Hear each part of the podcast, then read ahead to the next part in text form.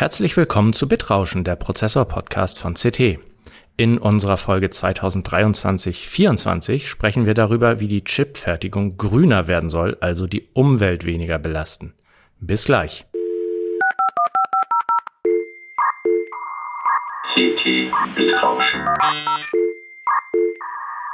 Der Prozessor-Podcast vom Computermagazin CT.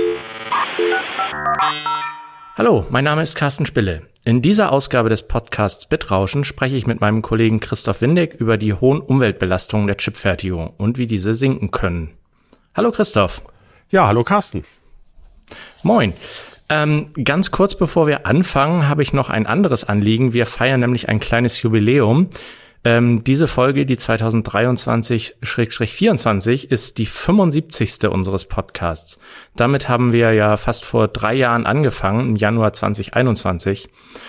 Und wir möchten uns an dieser Stelle an allen Beteiligten fürs Zuhören bedanken, an unsere Producer fürs Produzieren und für an unsere äh, vielen Interviewgäste über die Jahre auch äh, fürs äh, Mitmachen. Und natürlich auch bei Ihnen, liebe Zuhörer. Wir freuen uns über Ihr nach wie vor ungebrochenes Interesse.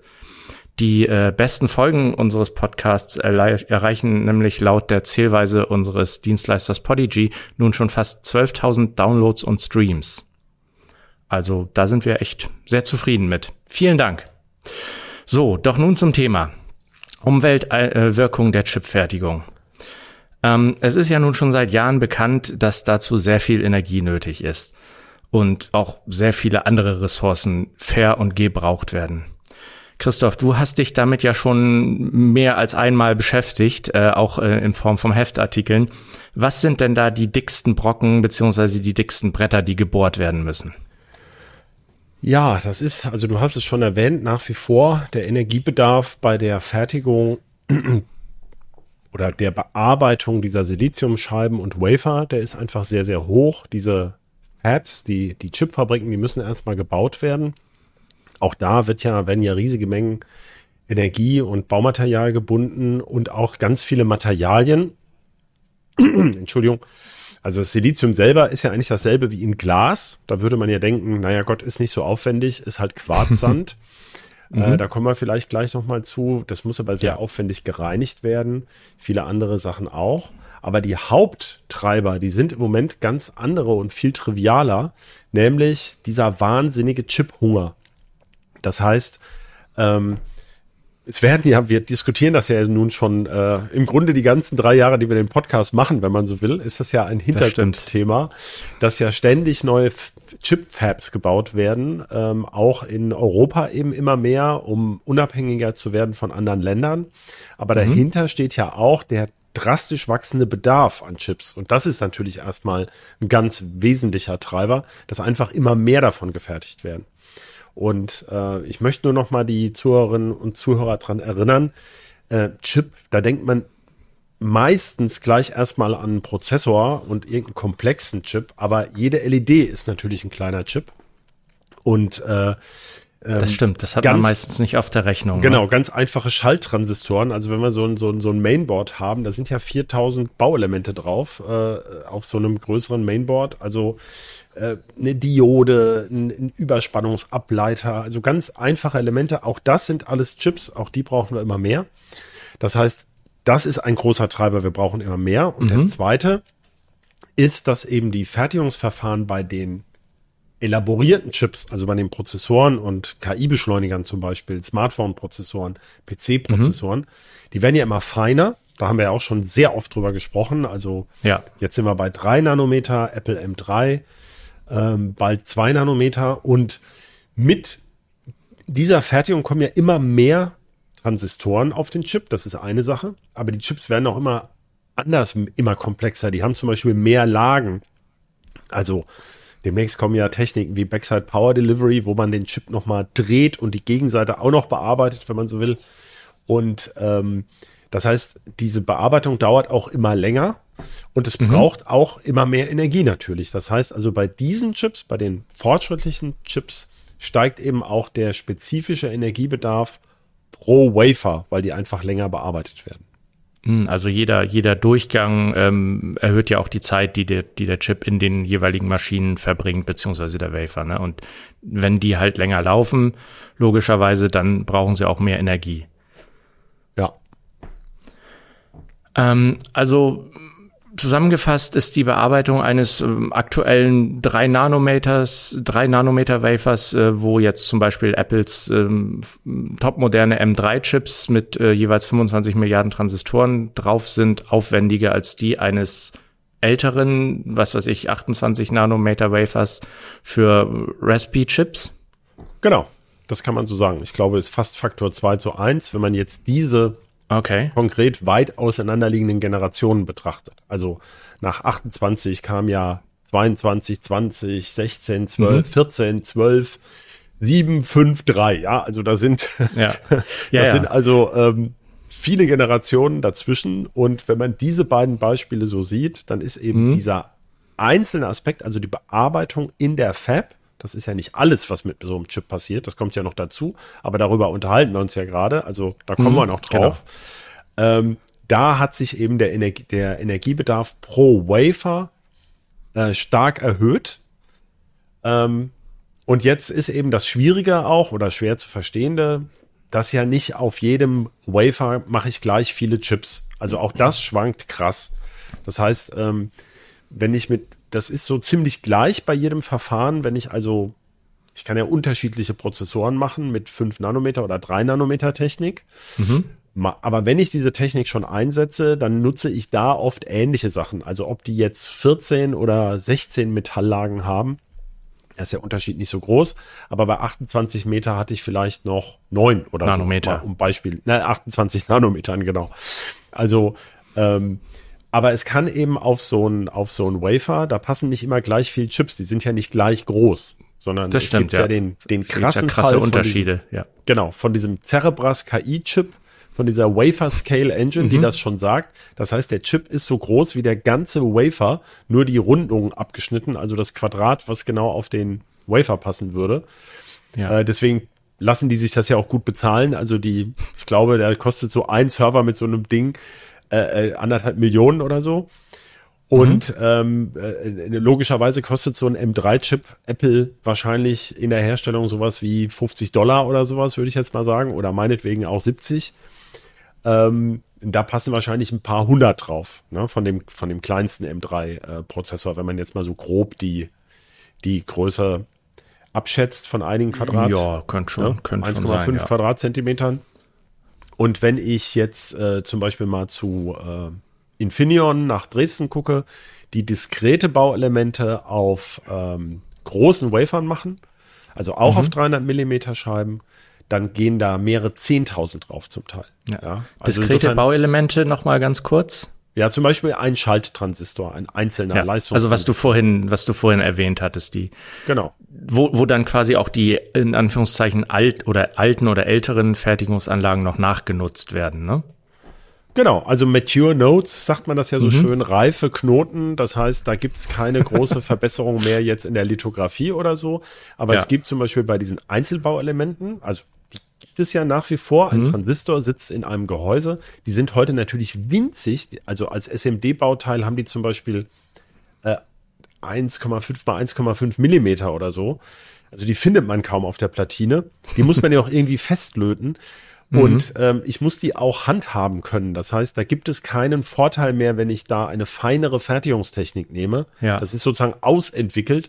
Trotzdem brauche ich das Bauteil noch. Ja. Ähm, äh, aber die, genau, die, die kommen ja weiterhin zum Einsatz, diese Bauelemente. Ne? Also das ist Ja, so ein das bisschen stimmt. das Problem. Da sind wir wieder beim Anfang. Zu diesen ganzen Bauelementen kommen typischerweise immer mehr dazu und ähm, der Bedarf wächst die ganze Zeit. Und wenn wir jetzt mal auf die auf die andere Seite der des des äh, ähm, der Fertigungstechnik gucken, so top moderne Sachen jetzt mit EUV-Lithografie, das ist dann ja auch noch mal zusätzlicher Aufwand, ne? Allein schon die äh, die größeren Maschinen und so weiter. Klar, außerdem, ähm, also so eine EUV-Maschine, da kann man zum Beispiel sagen, alleine der Rahmen von diesen Maschinen, da hatten wir ja eine sehr beliebte Podcast-Folge übrigens zu, der wiegt ja irgendwie, glaube ich, 11 oder 17 Tonnen äh, aus Aluminium, damit man das, dass er sozusagen die Maschine nicht durch die Hallendecke bricht. Und Ja. ähm, äh, da findet zum Beispiel die Bearbeitung im Vakuum statt. Ja, also viele Bearbeitungsschritte in, in der äh, Chipfertigung erfolgen ja im Vakuum. Das bedeutet, jedes Mal, wenn ich einen neuen Wafer oder man packt da mehrere Wafer auf einmal rein, die dann da drin im Vakuum gehandhabt werden, ähm, muss ich die ganze, das ganze Volumen der Maschine auspumpen mit äh, zum Beispiel mit Turbomolekularpumpen für ähm, die halt, also Vakuumpumpen. Und Ja. die brauchen halt auch ordentlich Strom dazu, um äh, da das richtige Vakuum herzustellen. Das sind alles so Teile oder die Laser, die man dazu braucht, äh, um das zu machen, die müssen noch höhere Leistungen haben. Äh, das sind alles Faktoren, die eben den Stromverbrauch bei der Bearbeitung dieser Wafer steigern mit feineren Strukturen. Und ähm, du hattest ja schon die aufwendigen Materialien erwähnt ähm, und auch, dass die Chips selber eigentlich nur aus Quarzsand sind. Was ist denn daran, dass man Quarzsand nun bearbeitet so aufwendig? Das ist ja im Prinzip stelle ich mir das vor, dass es ähm, ja wie eine Fensterscheibe ist, nur halt natürlich etwas äh, technischer. Aber von der Bearbeitung her sollte das doch ähnlich sein, oder? Uha. Nein. Ich meine, Sand ist Sand und den muss ich Sand doch ist Sand. erstmal in, äh, zu einem äh, äh, zu, zu einem ähm, ja Wafer beziehungsweise einer Scheibe schmelzen. genau. Das ist äh, ziemlich Das wäre ähnlich. der erste Schritt. Aber ähm, auch hier ist es so, dass es also bei dem halbleiterfähigen Silizium schon mal bestimmte Qualitäten sein müssen.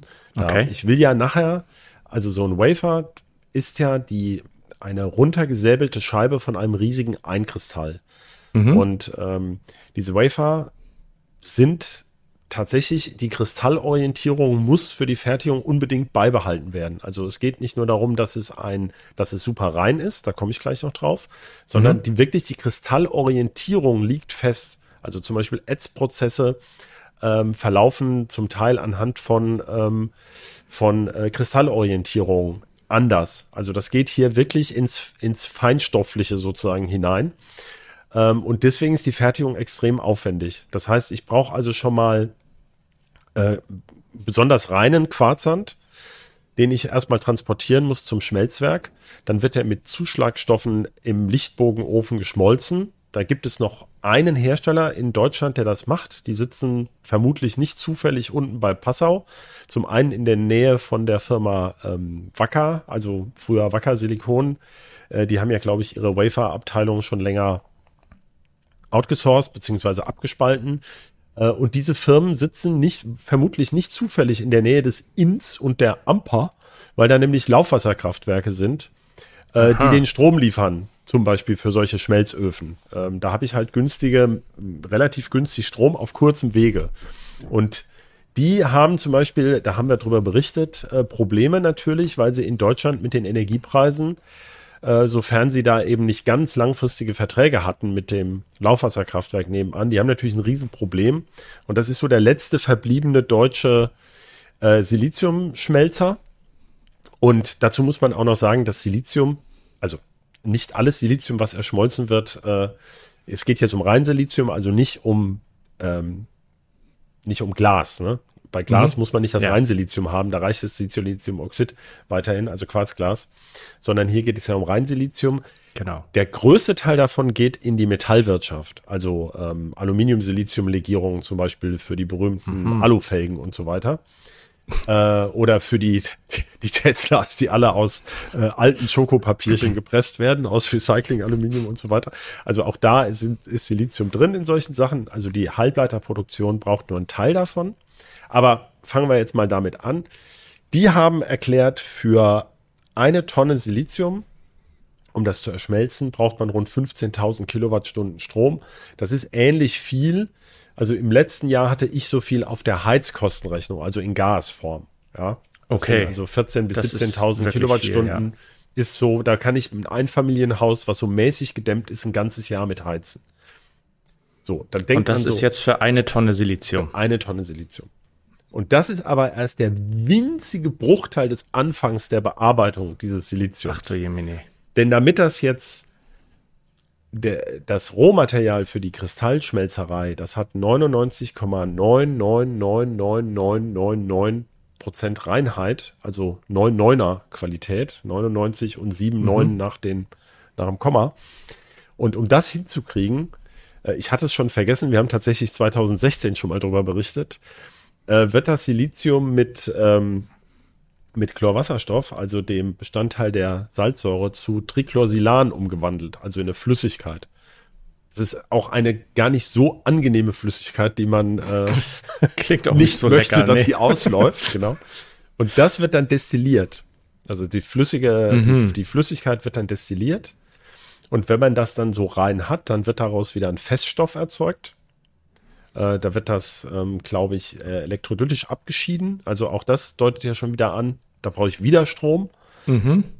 Dann habe ich also hochreines, festes Silizium. Das wird dann geschmolzen. Und zwar monatelang habe ich da eine Schmelze oder wochenlang, aus der dann ganz langsam dieser Einkristall heranwächst. Da kann ich zwar meinen Schmelzbottich da wunderbar isolieren, aber ich muss natürlich, Ja. äh, wenn ich da äh, einen Monat lang was auf 1200 Grad heize, Ja, ja, man möchte die Vorlauftemperatur am liebsten ein bisschen senken, ne? Genau, genau. Und am Ende, Ja. also ich habe jetzt für diesen äh, Artikel, den ich da vor einigen Wochen mal gemacht habe, Ja. habe ich, ähm, findet, man findet immer erstaunlich wenig so konkrete Zahlen, die so ein bisschen plastisch sind, aber die sagen, Ja. Am Ende steckt in so einem äh, einzelnen Waferscheibe. Also Weil- eine Scheibe, nicht, nicht so ein Kristall. Nein, nein, nicht in so einem ganzen Okay, eine. Scheibe, ja. In einer Scheibe davon, die einen Ja. Millimeter dick ist und so groß wie halt die alte Vinylschallplatte, also 30 Zentimeter haben die heutigen gängigen Scheiben, ja, 300 Millimeter. Für Wafer. junge Leute auch Pizzagröße. Ja, Pizzagröße, genau. ähm, die braucht man also ungefähr, stecken da bereits 2000 Kilowattstunden Energie drin, Wahnsinn. also zwei Megawattstunden. ja. Das ist so viel, wie so ein Einpersonenhaushalt in Deutschland an Strom im Jahr ungefähr braucht. Ja, das ist Ei, jetzt ei, eine ei. Scheibe. Aber Ja. wie gesagt, wenn ich das jetzt runterbreche auf, ich hatte es vorhin erwähnt, für den einzelnen Transistor jetzt zum Beispiel, wenn da Mhm. wirklich 20.000 Stück drauf passen, dann spielt das halt eine geringe Rolle pro Halbleiterbauteil. Ja. Wenn ich es jetzt, ähm, wenn ich jetzt, jetzt zum Beispiel hier eine ganze SSD voller Flashchips habe, wo jeder anderthalb Quadratzentimeter groß ist, dann rede ich natürlich schon über einen erheblichen Anteil dieser, dieser, ja. dieser Siliziumscheibe. Und Das kann man sich ähm, das ja. ist sozusagen gebundene Energie, die in diesem Produkt äh, drinsteckt, in diesem Rohstoff, auf dem ja jetzt der Wafer überhaupt erst entsteht. Ja, Äh, wollte ich der, gerade sagen. Entschuldigung, die Chips erst entstehen. Ja, wir sind ja jetzt gerade erstmal bei dem, bei dem Rohmaterial, was quasi aufbereitet worden ist. Da ist ja jetzt noch, das ist jetzt, ja, da ist noch nichts mitgemacht worden, was, was Chipfertigung an sich angeht. Genau. Kann man das irgendwie beziffern, wie viel dann nochmal dazukommt oder ist, will das auch lieber wieder keiner sagen? Oder gibt es Naja. da Schätzungen? Das Problem ist, ähm, will sagen, man kann, also ich denke mal, es gibt ja erhebliche Schwankungen, was ich damit mache. Also ich habe ja jetzt noch mal diese Transistoren zum Beispiel erwähnt. Äh, wir haben ja zum Beispiel in Deutschland dann demnächst im Saarland soll ja ein Werk entstehen für Silizium-Carbid-Transistoren. Schalltransistoren, also SiC, Siliziumkarbid, das kennt man sonst als Korund. Da ist zum Beispiel die Waferherstellung noch aufwendiger, weil dieses Material so sauhart ist. Achso, das habe ich jetzt noch gar nicht erwähnt. Diese Wafer müssen am Ende ja noch poliert werden und gesägt und was weiß ich. Also da geht da auch nochmal Energie rein. Das ist natürlich bei einem super harten Material spezifisch gesehen noch ein bisschen mehr. Ähm, aber zum Beispiel die Fertigungsschritte, die dann danach erfolgen für, für einzelne Transistoren, die sind natürlich ein Klacks. Also der wird da ein bisschen lithografiert und dann sind das so ein paar Schichten, die da drauf kommen, dann ist er fertig. Das heißt, Okay. da ist, da steckt relativ wenig drin an zusätzlicher Bearbeitung. Wenn ich aber jetzt so einen komplexen Prozessor da drauf mache und ähm, sehr viele Fertigungsmaskenschritte habe, also immer wieder müssen die ausgepumpt werden und ich muss da alleine um die Transistoren zu formen, vielleicht, was weiß ich, zwölf Maskenbelichtungen drauf machen und dann nochmal 15 Metalllagen, äh, dann dauert das natürlich wesentlich länger, dann ist also der Energiebedarf pro Wafer auch sehr viel höher. Deswegen ist es ein bisschen schwer, hier mit pauschalen Werten zu arbeiten. Okay. Ähm, aber es gibt solche Angaben, denn man kann ja einfach ähm, so ganz grob kann man natürlich in die Bilanzen gucken. Viele dieser Firmen äh, haben bereits so eine Art Ökobilanzen-Auswertung. Also viele von denen wollen ja auch grün werden und fangen eben schon an, diese Sachen pauschal zu Sachen, das, äh, pauschal zu erfassen. Das heißt, auf die Gesamtfirma bezogen. Und dann kann man natürlich so ungefähr rechnen, wie viel Wafer-Output haben die und also wie viele Wafer pro Jahr lassen die durch und wie viel Strom haben sie dafür gebraucht in ihren Mhm. Werken. Ja. Da kann man so ungefähre Vergleiche ziehen.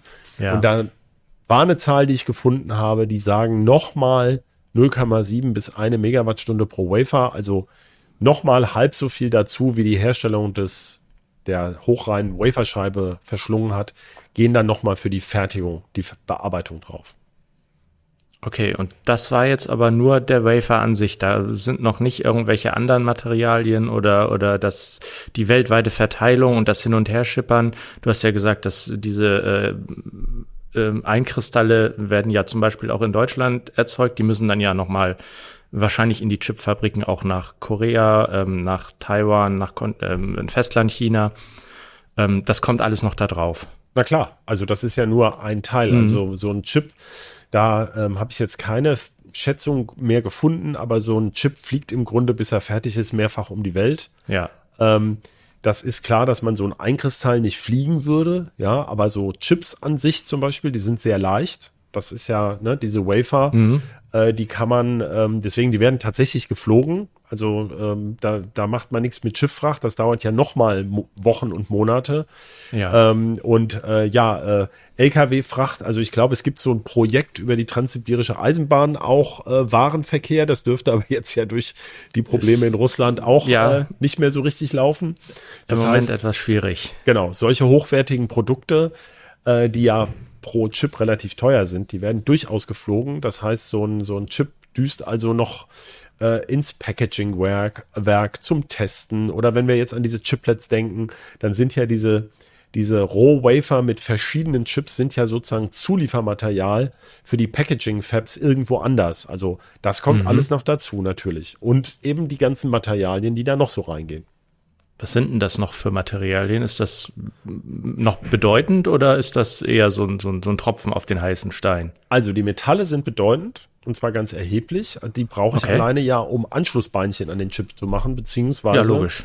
jetzt mal jetzt mal bildlich gesprochen von das, was man von, von dem, was man Mhm. außen sieht, aber vor allem ja sind die Chips ja intern verdrahtet. Das heißt, wenn Mhm. ich da eine Milliarde Transistoren drin habe, nein, ich habe ja 25 Milliarden schon bei dem M3, dann hängen die ja nicht in der Luft, sondern die sind ja irgendwie miteinander verbunden. Deswegen haben wir ja, Ja. diese Metallisierungsebenen. Und da kommt ja zum Beispiel heute häufig Kupfer zum Einsatz. Das Mhm. sind natürlich nur winzige Mengen, also bei, den- bei den Chips selber. Ja. Aber das Metall ist ja relativ schwer, also das hat dann schon einen gewissen Anteil. Und äh, aber in der Chipfertigung sonst kommt mehr als die Hälfte der Elemente aus dem Periodensystem der Elemente zum Einsatz. Also wir haben ja schon mal gesprochen Oha. vor Jahren äh, über so dieses Gate-Oxid aus Hafniumdioxid, ja, also ganz auch wirklich exotische Metalle. Ähm, Wolfram kommt zum Beispiel für Kontakte zum Einsatz. Äh, dann gibt es natürlich die ganzen Dotierungsstoffe, also äh, Bohr ist das eine und Phosphor. Ähm, dann, dann, wie gesagt, Goldbedampfung gibt es. Ähm, mir fällt jetzt gar nicht alles ein. Äh, was hatten wir? Äh, Galliumnitrit-Halbleiter gibt's ja auch noch. Ähm, Ja gut, brauchen ja auch nicht alle aufzählen. Genau, aber es sind jedenfalls riesige Mengen. Dann gibt es Ja. ähm, Firmen wie Applied Materials, die stellen spezielle Materialsysteme her, weil man zum Teil zum Beispiel anisotropes Ätzen macht. Das heißt, um ganz bestimmte Strukturen da reinzukriegen, nutze ich aus, dass bestimmte Verbindungskomponenten sich in eine Richtung besser ätzen lassen in, als in die andere. Das sind also hochkomplexe Materialsysteme und eben auch die ganzen Ätzchemikalien, die reinkommen. Also auch die müssen ja in sehr hoher Reinheit vorliegen. Und ähm, also jetzt habe ich es schon angerissen, wo der Witz liegt. Also man braucht nicht nur die Materialien und Ja. gerade bei den Metallen gab ja gerade Diskussionen, dass zum Beispiel in Südamerika große Minenprojekte für Kupfer wieder große äh, äh, Mengen, äh, also einfach die Landschaft zerstören. Aber auch der Energieaufwand, der da reingeht, äh, das Ganze um die halbe Welt zu transportieren. Und auch das muss natürlich wieder super rein sein. Also ähnlich wie bei den Wafern, nur in kleineren Mengen. Das ist also erstmal das Material, was in den Chip reingeht. Ja, okay. Und dann gibt es eben noch weitere Probleme in den Bereichen Wasser und eben Prozessgase. Ah ja, stimmt. Von Wasser habe ich neulich mal oder vor einem Jahr mal was gelesen, dass da irgendwelche Chipfabriken wegen Wassermangel die Produktion drosseln oder sogar einstellen mussten. Da habe ich noch gedacht, wieso drehen die nicht einfach den Hahn auf? Genau, weil sie riesige Mengen Wasser benötigen. Zum einen Ja. zum äh, Kühlen zum Beispiel von den Anlagen auch. Ja, zum Teil Mhm. auch für die Energieproduktion. Also das äh, zum Beispiel in Global Foundries in Dresden hat ähm, modulare Gaskraftwerke neben der Fab stehen. Das hat denen sogar richtig mal äh, den, den, ähm, ich wollte jetzt schon was sagen, wo wir wieder explizit reinmachen. Also das hat denen schon mal sehr geholfen, als es einen Stromausfall in Dresden gab. Da waren die nämlich nicht betroffen, weil bis zum Ukraine-Krieg war ja Strom aus Gas ähm, deutlich billiger pro Kilowattstunde als gekaufter Strom. Entschuldigung, musste nochmal husten. Als gekaufter Strom. Das heißt, ne, also damals war es ja so, Kilowattstunde Strom hat damals schon, wir reden jetzt nicht von Industriestrom, der ist natürlich billiger, aber ich sag mal 28 Cent hat man bezahlt privat und für die Kilowattstunde Gas zum Heizen hat man sieben oder neun Cent bezahlt damals. Mhm, ja. Die Preise sind ja jetzt nicht mehr, das, diese ganzen Gewissheiten sind ja geplatzt. Das ist ja sowieso ein Riesenproblem. Aber auf jeden Fall hat es sich gelohnt, ein eigenes Gaskraftwerk hinzubauen, wenn man großer Stromverbraucher war. Und äh, das machen viele Chipfabs auf der Welt, dass sie ihren Strom selber erzeugen. Die können ja auch relativ gut vorhersagen, wie viel Strom sie brauchen. Und äh, zum Beispiel braucht man natürlich auch zur Kühlung von Kraftwerken Wasser. Ähm, aber eben, ich brauche auch im Prozess ganz oft Wasser.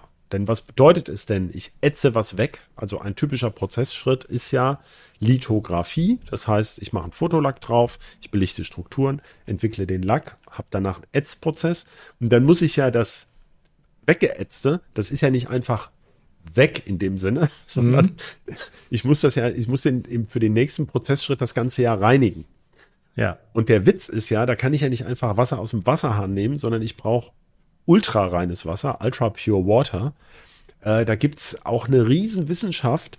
Das Wasser muss ja zum Beispiel in diese winzigen Ritzen reinkommen. Ich habe ja winzige Strukturen geätzt, die ich irgendwie auch ausspielen möchte. Da geht's also um Benetzung von solchen Sachen und so. Da gibt's also bei der äh, Halbleiterherstellung ist wirklich absolut faszinierend, was da für Sachen passieren. Das sind also hochspezielle Fertigungsschritte, äh, für die die zum Beispiel eben in den Fabs auch ultrareines Wasser herstellen. Und ähm, Okay. es gibt auch sehr viele problematische äh, Chemikalien, so dass sich das Wasser eben auch ähm, die Wiederaufbereitung nicht so harmlos ist oder sehr aufwendig ist. Das ist also auch wieder Energie.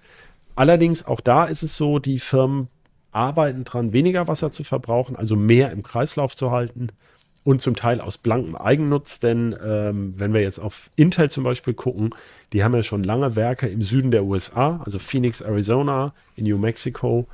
Und ähm, das sind natürlich super trockene Gegenden. Da ist Wasser schon immer Ja. teuer gewesen. Das heißt, die haben da ein Interesse dran. Oder auch das Werk in Israel. Ähm, das sind ja nicht gerade Gegenden, die für hohe Wasservorkommen äh, bekannt sind. Also da so richtig, arbeitet man nee. durchaus dran, mehr im Kreislauf zu bleiben. Okay. Und das war jetzt aber schon der Hauptteil der, der, der, des ökologischen Fußabdrucks der Chipfertigung oder kommt, du, du grinst gerade mich so an, da Das kommt sehen da ja die einfach noch mehr Zuhörerinnen dazu. Zuhörer nee, das, das sehen die nicht, aber ich sehe das und deswegen sage ich es Ja. Ja, jetzt Wo ich den der- Satz jetzt- angesetzt habe, hast du gerade so Genau. diabolisch gegrinst. Jetzt kommt der eigentliche also war es noch nicht alles. Genau.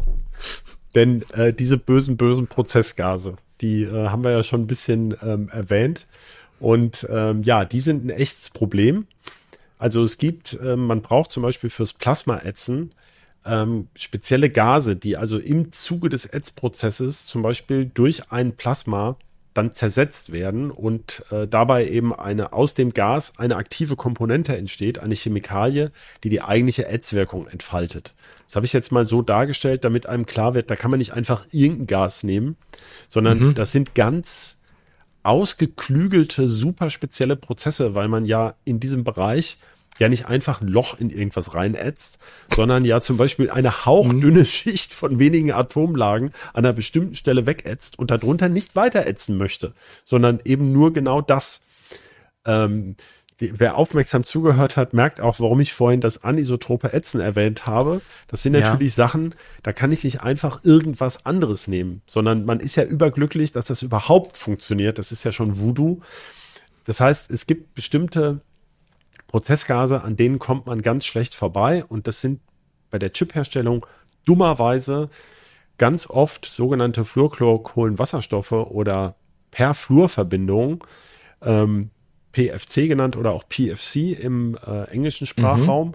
Und das ist eigentlich nichts anderes als diese berühmten per- und polyfluorierten Alkylsubstanzen, also PFAS, die die EU eigentlich verbieten möchte, weil das nämlich so fiese Ewigkeitschemikalien sind. Mhm.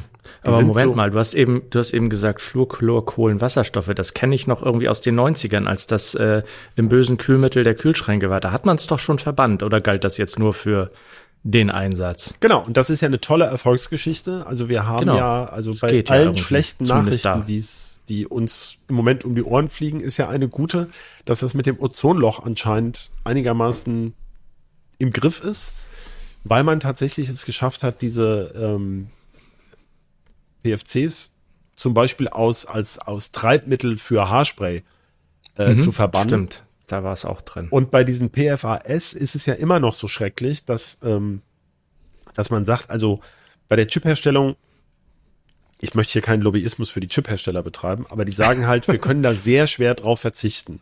Ja. Das kann ich, also das glaube ich jetzt erstmal so ein bisschen, wobei ich glaube, meistens ist es ja schon, dass gesetzlicher Druck komischerweise dann doch Lösungen zutage fördert. Mhm. Ähm, aber worauf ich hinaus will, ist, man hat jetzt wieder entdeckt, also es wurden ja doch zum Beispiel Strohhalme verboten, ne? Plastikstrohhalme sind ja schon ja, verboten. Genau. Jetzt ja. gibt's ja so tolle Ersatzprodukte aus Bambus oder aus Papier. Mhm. Und die sind zum Teil wasserfest beschichtet, beschichtet, nämlich genau mit PFAS. Weil die das so schön klingt wasserfest jetzt irgendwie sind. kontraproduktiv, genau. nach dem, was du eben so erwähnt hast. Das heißt, also ich würde jetzt mal sagen, Strohhalme brauchen wir vielleicht doch volkswirtschaftlich etwas weniger als, äh, ähm, als Halbleiter. Und wenn man irgendwo große Mengen verbannen möchte, dann ist es vielleicht schon schlauer, sie erstmal vielleicht in Hamburger- und Frittenverpackungen und Strohhalmbeschichtungen aus der Welt zu schaffen. Oder eben auch bei der berühmten Funktionskleidung kommen die ja zum Einsatz äh, oder äh, Outdoor-Klamotten. So. Mhm sind, das ist die wasserfeste Beschichtung da außen drauf. Ähm, es gibt mittlerweile da längst Alternativen. Ähm, in der Chip-Herstellung eben vielleicht eher nicht.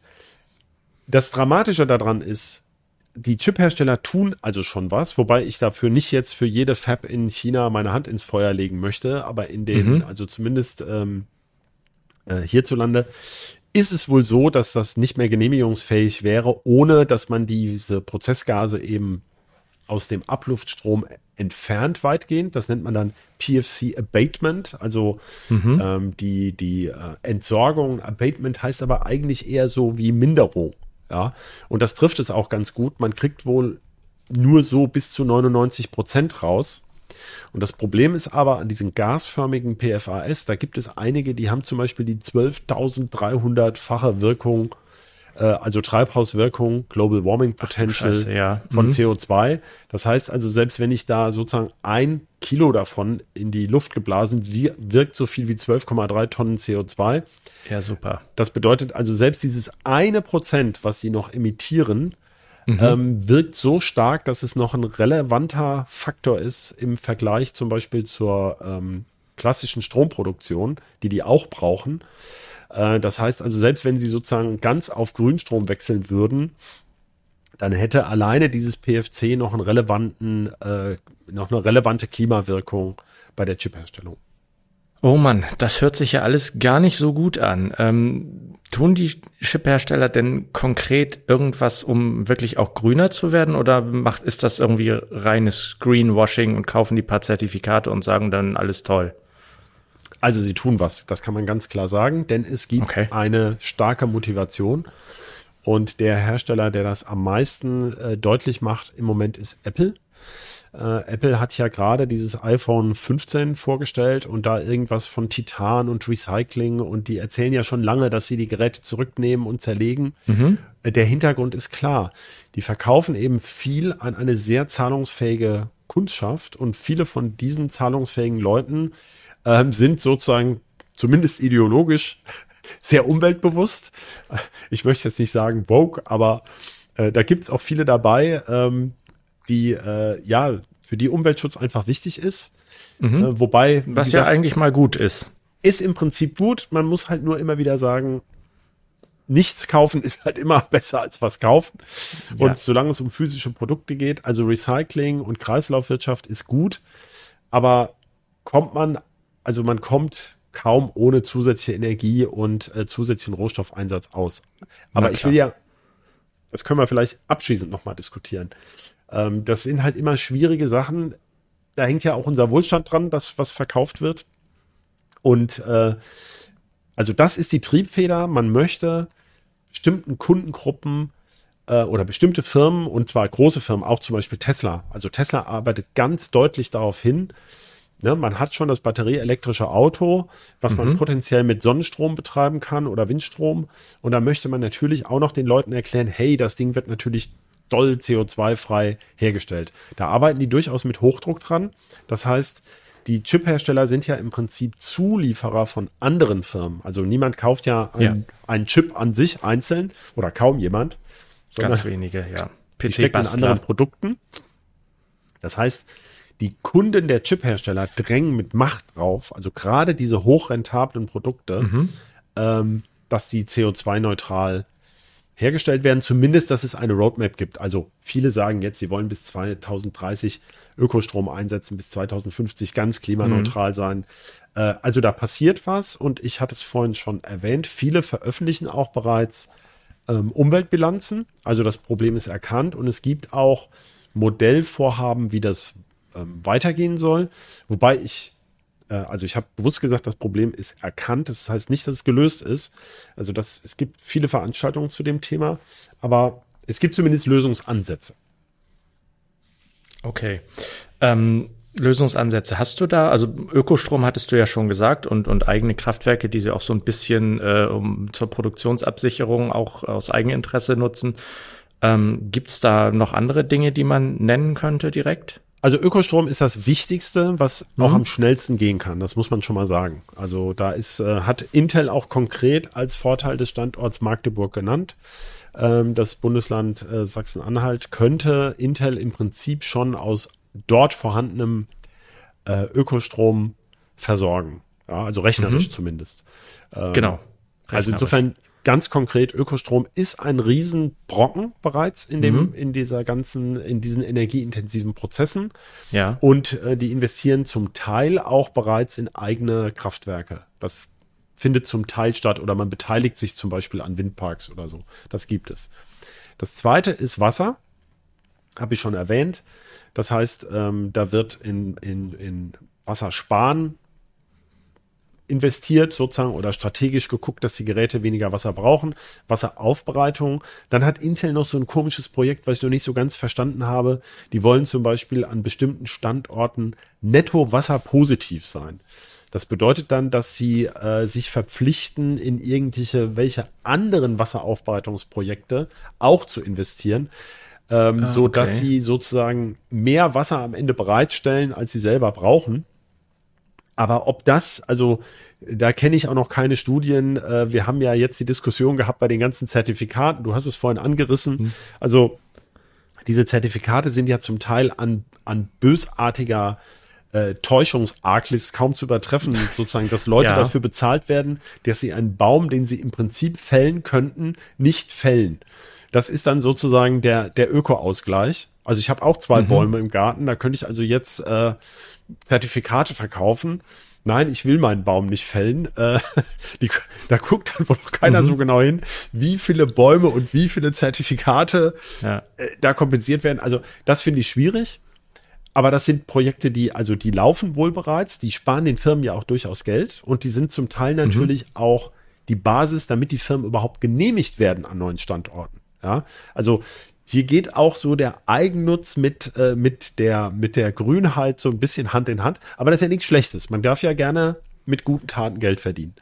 Nee, solange das Resultat das gewünschte ist, dann kann es auch gerne, spricht ja nichts dagegen, wenn es den Herstellern dann auch noch, weiß ich nicht, Geld spart oder die Produktion absichert. Genau. Dann gibt es ähm, natürlich den, äh, der, schlichtweg die Idee, möglichst immer den effizientesten Schritt halt zu gehen, also überall Material einfach zu sparen oder auf Materialien zu setzen, die weniger kritisch sind. Da gibt es ein interessantes Projekt vom ähm, europäischen, vom größten europäischen Halbleiterforschungszentrum IMEC in Belgien. Äh, die machen, die kooperieren mittlerweile mit mehreren Halbleiterentwicklern und Herstellern und die wollen so Datenbanken bauen oder wollen die, also es gibt schon erste Schritte, die bauen sozusagen Datenbanken auch von Prozessschritten aus auf, wo man dann in allen Auswirkungen quasi sieht, wenn ich jetzt diesen Funktionsblock so fertige oder so fertige, was ist mhm. dann die Umweltwirkung davon? Also so, dass ah, man, okay. denn es kann ja sein, dass man sagt, okay, ich habe hier weniger Metalllagen, dann nehme ich den. Ja, aber die müssen jetzt aus Ruthenium Kabit sein, statt aus Wolfram äh, Selenit oder so. Ich habe jetzt mal einfach irgendwas gesagt. Und ja, dann müsste man ja, ja wissen, ähm, wenn ich jetzt zwei Lagen weniger habe, aber die müssen aus aufwendigerem Material sein, dann habe ich ja am Ende nichts gewonnen. Das ist ja eine das lange stimmt, Diskussion ja. bei der Substitution von hm. Chemikalien. Und ähm, diese komplizierten Abhängigkeiten, die sollen da einfließen, sodass also Chip-Designer schon sagen können, nee, äh, wenn es bei dem Funktionsblock jetzt nicht funktionskritisch ist, dass er so aufgebaut ist, dann nehme ich die ökologischere Variante sozusagen. Mhm. Also, okay, also ein. Konzept, um zu ähm, äh, ja, energetisch, äh, nein, umwelttechnisch günstigeren Chips zu kommen. Das ist also auch so eine Idee. Okay, also da wird quasi schon die Auswirkung in der Lieferkette vorweggenommen und vorweggerechnet. Im, im gesamten Fertigungsprozess. Also ja. nicht nur in der Lieferkette, sondern über alles versucht man da äh, zu optimieren. Mhm. Und äh, gibt es dann noch andere Dinge, die äh, die Chip-Hersteller tun können? Also weiß ich nicht. Ökostrom hatten wir, wir hatten jetzt äh, Lieferkette und und und. Naja, und, Lieferkette, äh, da, da lohnt es sich nochmal genau drauf zu gucken. Also die ähm, die Firma Boston Consulting, die berät wohl offensichtlich auch ähm, Chip-Hersteller oder Chip-Entwickler. Mhm. Äh, da war ich auf so einer Veranstaltung vom IMEC in Belgien übrigens. In, ähm, die waren in, die sitzen eigentlich in, in äh, Löwen oder Leuven und das war in Antwerpen. Und äh, da ging es viel um äh, äh, grünere Chips. Und die haben mhm. zum Beispiel gesagt, 42 ist natürlich so eine schöne Zahl, ne? Äh, 42 Prozent ja. des, des ökologischen mhm. Rucksacks liegen für die Chiphersteller in der Lieferkette. Das heißt, da müssen die ran.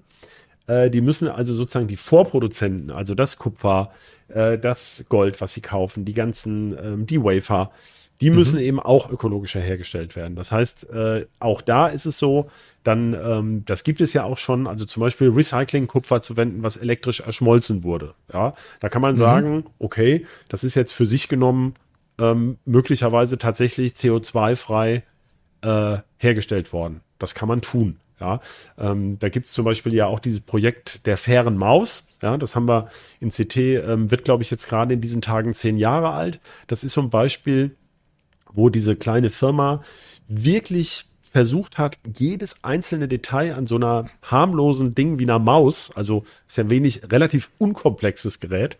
Und da mhm. sieht man erstmal, ja, wie schwierig das ist. Also, das wirklich da ist, das Kabel im Kupfer zum Beispiel, äh, das Kupfer im Kabel, mhm. das mhm. ist, glaube ich, aus so einer, ähm, aus so einer CO2-freien äh, Herstellungszulieferquelle. Äh, und dann mhm. geht es aber drum, ja, kann ich dann, finde ich auch einen Kabelhersteller, der das zum Beispiel jetzt mit einem weniger umweltschädlichen äh, Kunststoff ummantelt oder sowas, den ja. Isolator oder so. Also das sind mhm. eben ganz viele solche Schritte. Da muss man sagen, da hat also das ist anschaulicher als jetzt die Chipherstellung bei so einer Maus. Äh, also wenn einen das interessiert, da gibt es sehr viel offene Dokumentation zu und da kann man da mal sozusagen ähm, als Praxisbeispiel reingucken, wie irrsinnig aufwendig das ist, wenn man versucht, so eine Lieferkette zum Beispiel äh, zu umwelttechnisch besser zu machen. Aber genau diese Schritte äh, wollen einige Chiphersteller eben auch gehen. Also bis hin zu okay. Prozessgasen und so weiter. Also ja, das Ganze. Das Klingt ja erstmal recht positiv, aber das sind dann ja alles äh, unabhängige Firmen von den Chipherstellern. Da kann ich mir vorstellen, das dauert eine Weile, bis man die so weit hat, dass die ihre Prozesse auch umgestellt haben. Ich kann ja nicht hingehen und sagen, wenn du das nicht bis 31.12. jetzt äh, so machst, wie ich das möchte, dann kaufe ich das nicht mehr. Ja, aber deswegen Man sind ja diese gesetzlichen Vorgaben auch so wichtig, diese Roadmaps. Ja, ja? und äh, deswegen ist es ja auch so äh, entscheidend, dass die Weichen frühzeitig gestellt werden. Man hört das ja auch, finde ich, ist meine Interpretation, zwischen den Zeilen bei der Industrie auch immer so raus, ja, dass sie ja sagen, äh, die Industrie ah, ist ja sowieso Compliance getrieben. Also die Industrie kann mhm. ja hier nicht was auf den Markt bringen, was verboten ist.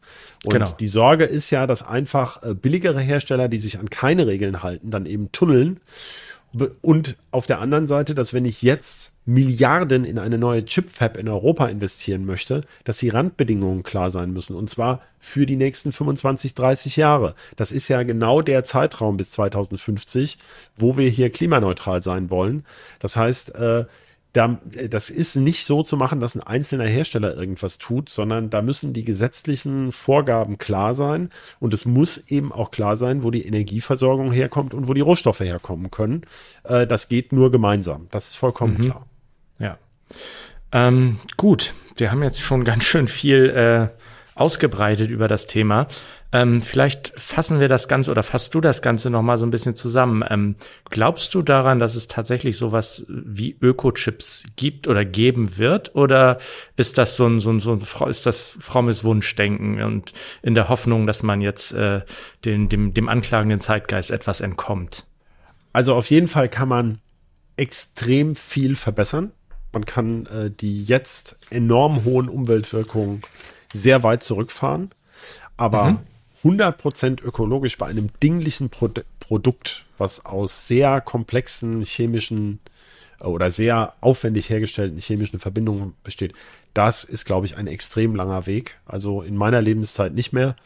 Und ähm, äh, das ist allgemein das große Problem. Also äh, wir hängen sehr am Verkauf von, von Dingen.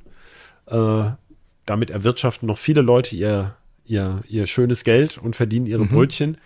Und äh, dingliche Dinge, die transportiert werden müssen und die aus Material bestehen, was irgendwo abgebaut wird, zu 100 Prozent ökologisch hinzukriegen, das halte ich für schwierig. Also so viel nachwachsendes, nachwachsendes Kupfer gibt es irgendwie nicht. Ähm, äh, also das wird ewig dauern. Aber man kann natürlich äh, was verbessern und es wäre toll oder es wäre toll gewesen, gäbe es schon lange strengere Regulierungen, die den Einsatz bestimmter Stoffe eben auch äh, teurer gemacht hätten, dann findet die Industrie immer wundersamerweise Wege, wie das dann doch geht. Prima, das ist doch ein tolles Schlusswort. Ähm, vielen herzlichen Dank für das Gespräch, Christoph. Sehr gerne. Und vor allem danken wir auch Ihnen, liebe Zuhörerinnen und Zuhörer, äh, für Ihr Interesse. Und wie immer freuen wir uns über Feedback, gerne per Mail an bit-rauschen.ct.de. Ähm, wenn Sie Lust haben, hören Sie gerne auch bei den anderen Podcasts von Heise Medien rein, die Sie unter heise.de-podcasts finden. Und ganz zum Schluss bedanke ich mich natürlich auch nochmal bei unserem Producer Ralf. Tschüss und bis zur nächsten Folge von Bitrauschen, jeden zweiten Mittwoch frühmorgens. Tschüss.